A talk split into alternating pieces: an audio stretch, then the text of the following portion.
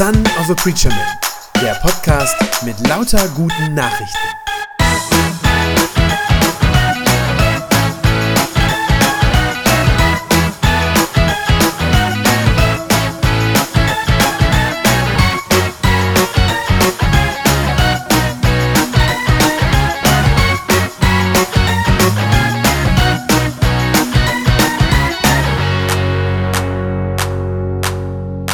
Habe es am Anfang schon gesagt, heute ist der letzte Sonntag in unserer Predigtreihe. Die Predigtreihe hieß ja Gemeinde willkommen zu Hause und wir haben nicht sechs Wochen lang, aber mit größeren Abständen zwischendrin und sechs Sonntage lang uns beschäftigt mit dem Thema Gemeinde, mit uns. Da ging es darum, auf welcher Grundlage wir stehen, auch wie wir miteinander umgehen, so alle diese Dinge. Und heute eben der letzte Sonntag, der Abschluss, nicht weil es nicht noch mehr zu sagen gäbe zum Thema Gemeinde. Das ist nicht der Grund.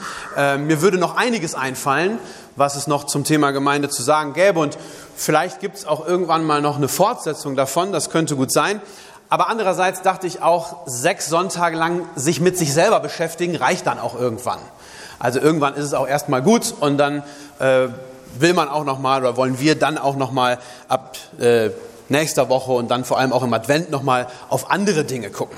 Aber heute eben nochmal ein wichtiges Thema. Gemeinde hält zusammen. Gemeinde hält zusammen. Ich sage schon mal vorab, ihr werdet ein paar Gedanken in der Predigt hören, die ihr vielleicht schon kennt. Ganz besonders einige Dinge, die in der ersten Predigt vorkamen, werden heute auch wieder eine Rolle spielen. Das liegt einfach daran, das werdet ihr nachher merken, dass sich thematisch jetzt der Kreis so ein bisschen schließt und sich einiges nochmal wieder andockt an Predigt Nummer eins. Übrigens, in Klammern gesagt, wer die oder auch eine andere aus der Reihe verpasst hat, kann die immer noch nachhören auf der Webseite. Da gibt es einen Knopf Predigten und dann kann man die Aufzeichnung von allen sich im Nachhinein anhören. Also, wir haben den Predigtext gerade eben gehört, wurde auch hier vorne anprojiziert. Paulus ermahnt die Gemeinde und sagt, bildet keine Gruppen. Bildet keine Gruppen. Kurzer Schock für alle, die schon vielleicht jahrelang Gemeindearbeit machen. Die sagen, aber was ist mit unserer Krabbelgruppe? Oder mit der Frauenhilfe oder dem Männerkreis? Dürfen wir das jetzt nicht mehr? Nein, so ist es natürlich nicht gemeint. Der Vers 10 heißt vollständig, bildet keine Gruppen, die sich gegenseitig bekämpfen. Darum geht's. In anderen Bibelübersetzungen steht dann da, es soll unter euch keine Spaltung geben. Es soll unter euch keine Spaltung geben. Also, vielleicht könnte man sagen, es soll keine Parteien geben in der Gemeinde. Ist ja sowas wie, wie Parteien, ja? Keine Interessengru Interessensgruppen, die dann nur so einen bestimmten Teil der Gemeinde, so einen Ausschnitt der Gemeinde irgendwie repräsentieren oder vertreten. Das ist ja was, was wir sonst in unserer Gesellschaft überall haben, was wir sonst gewohnt sind, was auch nicht unbedingt nur schlecht ist. Also klar, politische Parteien denkt man als erstes dran.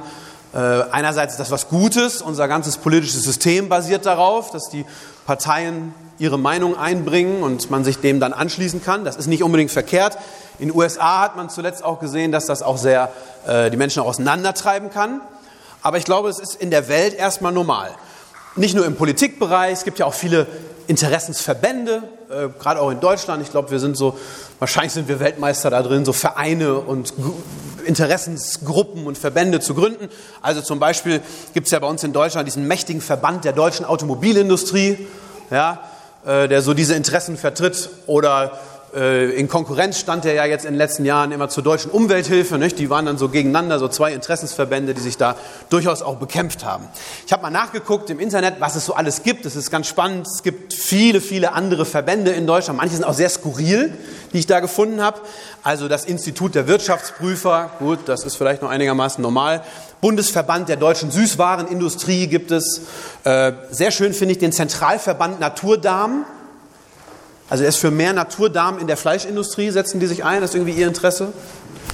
Den Deutschen Hanfverband und viele, viele andere. Die alle vertreten bestimmte Interessen und bestimmte Anliegen. Dafür schließen die sich zusammen.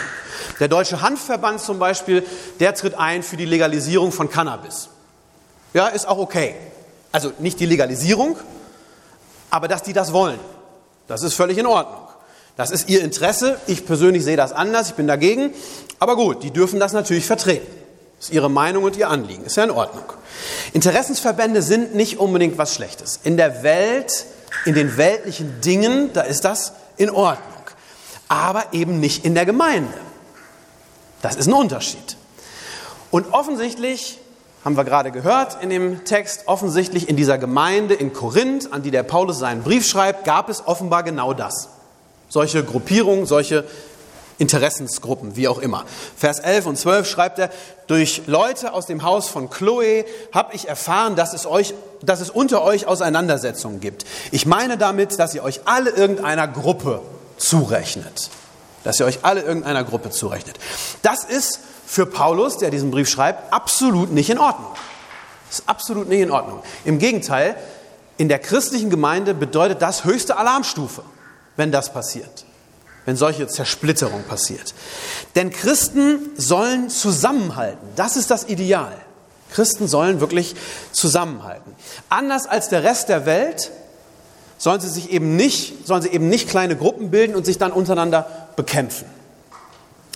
Jesus hat mal für seine Freunde, kurz vor seinem Tod, kurz bevor er gestorben ist, hat er für seine Freunde noch gebetet. Das steht im Johannesevangelium in Kapitel 17. Da hat er einen ganz wichtigen Satz in diesem Gebet gesagt. Da sagt er, also er redet mit seinem Vater im Himmel und er sagt, Sie alle, meine Freunde, Sie alle sollen eins sein, genauso wie du, Vater, mit mir eins bist. Das ist das Ideal. Das ist das Gebet, was Jesus als eines der letzten gebetet hat, bevor er ans Kreuz gegangen ist. Da kann man ahnen, wie wichtig ihm dieses Anliegen ist, dass die Christen untereinander eins sind. Natürlich wissen wir alle ganz genau, dass es nicht so ist. Wenn wir uns die Kirche, die weltweite Christenheit angucken, dann sehen wir, dass, dass die unglaublich zersplittert ist. Dass es unglaublich viele Richtungen und Ausprägungen da gibt. Es gibt ja Abertausende von verschiedenen Kirchen. Besonders bei uns Protestanten übrigens ist das tatsächlich so. Also gerade im evangelischen Bereich, da ist die Zersplitterung besonders groß. Wir sind als, den Schuh müssen wir uns leider anziehen. Wir sind als Evangelische sowas wie die, die Meister der Spaltung. Das ist schon so. Das ist auch nicht weiter verwunderlich. Das steckt irgendwie schon in unseren Anfängen mit drin, in der Reformation. Damals war es ja so, Martin Luther, der hat etwas erkannt, der gehört ja zur katholischen Kirche eigentlich, aber der hat was erkannt, was in der katholischen Kirche falsch läuft. Hat er gesagt, das ist nicht richtig. Nämlich vereinfacht gesagt, dass die katholische Kirche damals das Heil, also den Zugang zum Himmelreich für Geld verkauft hat. Hat er gesagt, das ist nicht in Ordnung. Und er, hat auch, er ist so weit gegangen zu sagen, ich lasse es lieber auf einen Bruch ankommen, also ich lasse lieber die Einheit kaputt gehen, als dabei weiter mitzumachen. Und das war, würde ich sagen, natürlich sehr richtig. Hat er recht gehabt. Aber seitdem seit das unser Anfang sozusagen ist, als Protestanten, als evangelische Kirche, seitdem steckt das irgendwie in unseren Genen, dass wir Spaltung, Trennung voneinander zumindest als Möglichkeit in Betracht ziehen und sehen. Wie gesagt, das kann auch richtig sein.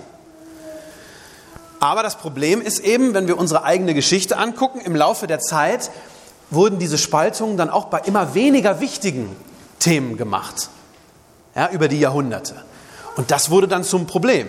Das ging schon ganz früh los, schon in der Reformationszeit selber. Äh, damals hat sich ja nicht bloß eine Kirche von der katholischen Kirche abgespalten. Das wäre ja schön, wenn es so wäre. Nee, aber sondern es sind ganz viele damals entstanden, damals schon, direkt noch zu Luthers Zeiten. Also es gibt die Lutheraner, ja, wie der Name schon sagt, die folgen so der Lehre von Martin Luther. Dann gibt es die Reformierten in der Schweiz, in Schottland, in den Niederlanden, auch an anderen Orten. Die folgen dann Calvin und Zwingli, dann gab es die Täuferbewegung und alles Mögliche. Also schon damals. Und zum Teil waren das, ich würde sagen, zum Teil lächerliche Kleinigkeiten, die zu Spaltung geführt haben. Manchmal auch Dinge, die kaum vermittelbar sind, also die man gar nicht nachvollziehen kann, als Menschen von heute schon gar nicht mehr, zum Teil. Zum Beispiel bei dem großen Streit zwischen eben den Lutheranern auf der einen Seite und den Reformierten, also so Zwingli in der Schweiz und so, da ging es um die Abendmahlsfrage. Ja, das ist ganz schwer zu erklären für, für jemanden, der jetzt nicht da ein Theologiestudium gemacht hat, weil das so Feinheiten sind, um die es da geht. Die Frage, die damals die Theologen umgetrieben hat und wo die sich die Köpfe eingeschlagen haben, wirklich, war, wie ist Jesus bei uns, wenn wir Abendmahl feiern? Also auf welche Art und Weise ist der da? Sozusagen, ja? Und dann war die Frage, ist der nur in Gedanken bei uns, so geistlich sozusagen? Oder passiert irgendwas mit dem Brot und dem Wein. Also das sagt die katholische Kirche ja, die sagt ja, das verändert sich, das wird zu Leib und Blut. Und das war die Frage. Also passiert irgendwie, macht Jesus sich irgendwie an diesem Brot fest? Das haben die einen gesagt. Und die anderen sagen, nee, nee, der ist so geistlich. Also ich sage ja, schwer zu erklären. Und daraus sind dann diese beiden großen Strömungen in der evangelischen Kirche entstanden, die sich lange Zeit auch spinnefeind waren. Durfte man zum Teil untereinander die Leute nicht heiraten und schon gar nicht ein Pastor von der einen auf die Kanzel der anderen steigen. Das haben wir zum Glück überwunden, aber das war lange so.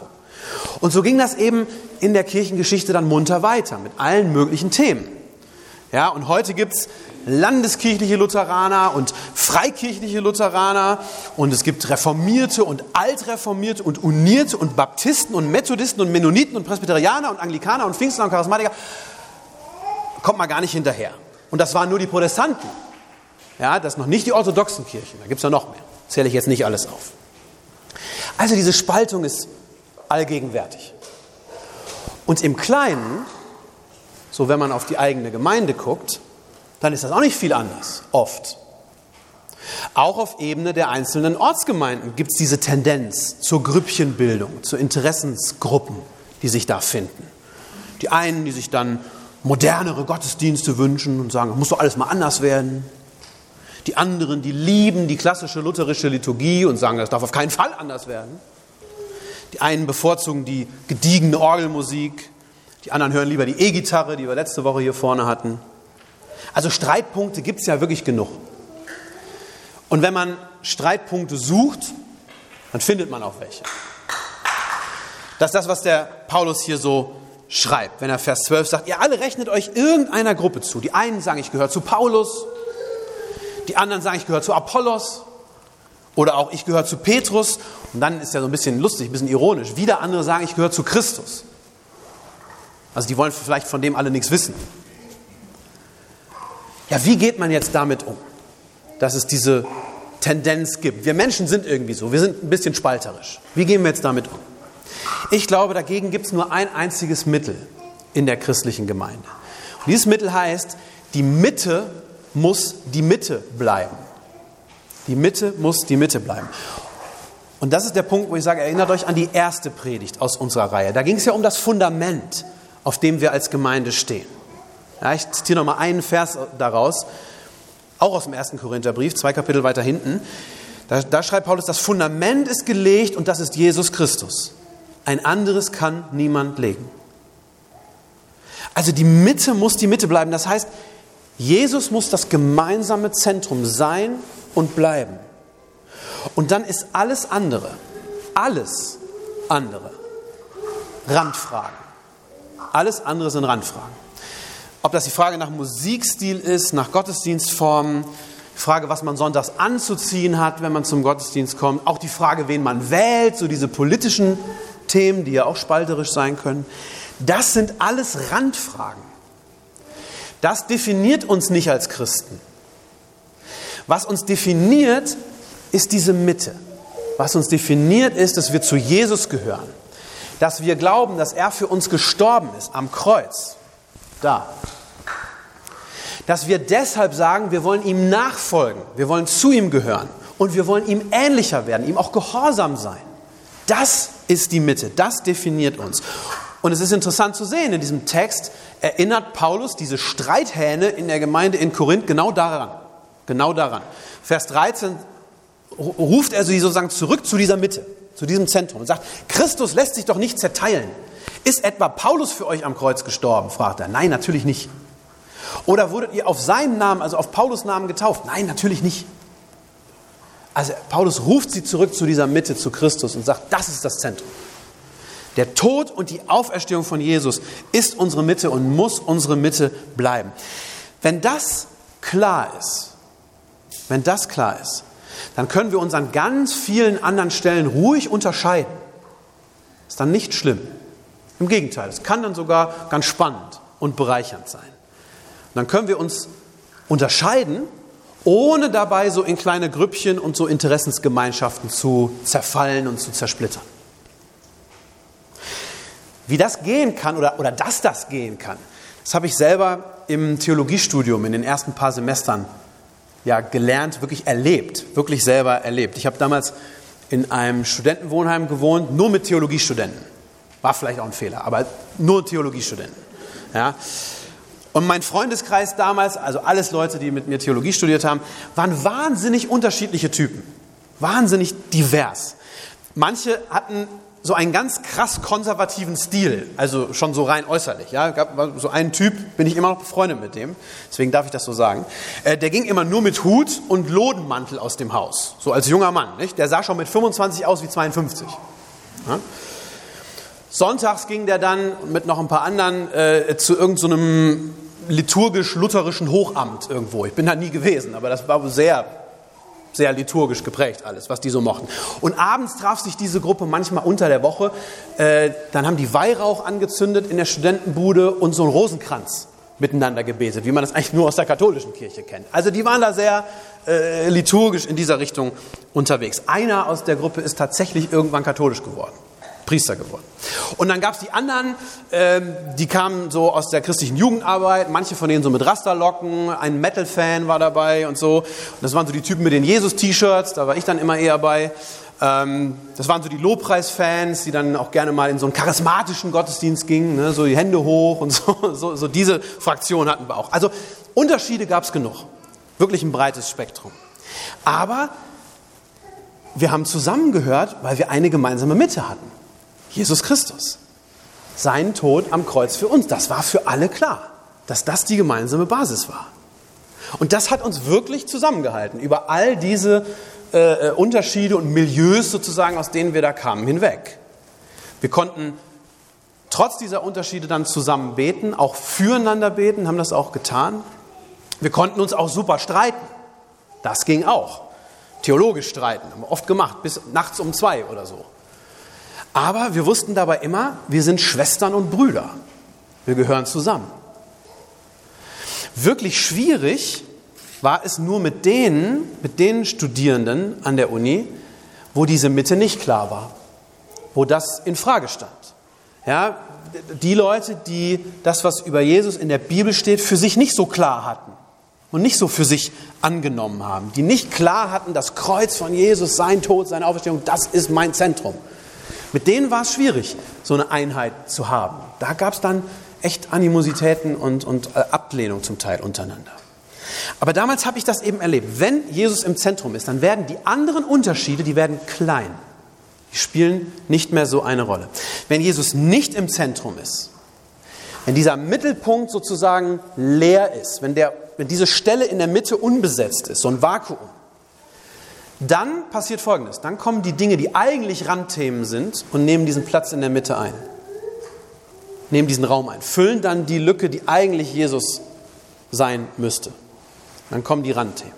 Und wenn das passiert, wenn Randthemen zum Zentrum werden, zum eigentlichen Mittelpunkt, dann ist Streit und Gruppenbildung vorprogrammiert. Dann wird das immer wieder passieren. Deshalb gibt es nur dieses eine Mittel. Die Mitte muss die Mitte bleiben. Unsere Mitte ist Jesus und sonst gar nichts.